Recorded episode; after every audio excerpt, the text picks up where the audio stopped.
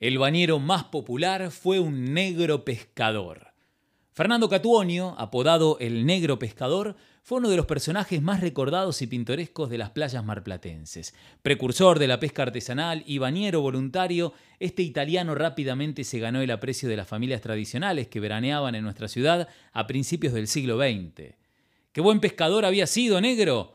Exclamó el presidente de la Nación, Carlos Pellegrini, cuando Catuonio se arrojó valientemente desde un muelle al mar para recuperar el bastón perdido de su secretario.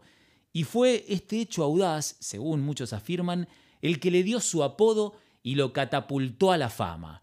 Catuonio, en su faceta de empresario, fundó uno de los atractivos más populares de la época, el gran balneario del negro pescador, que estaba en la playa Bristol y que tenía una pileta de madera llena de agua salada en la que cientos de alumnos aprendían a nadar. Fue así que este tenaz napolitano consolidó su oficio de bañero y su popularidad no dejó de crecer. Al mar irán y de seguro al negro encontrarán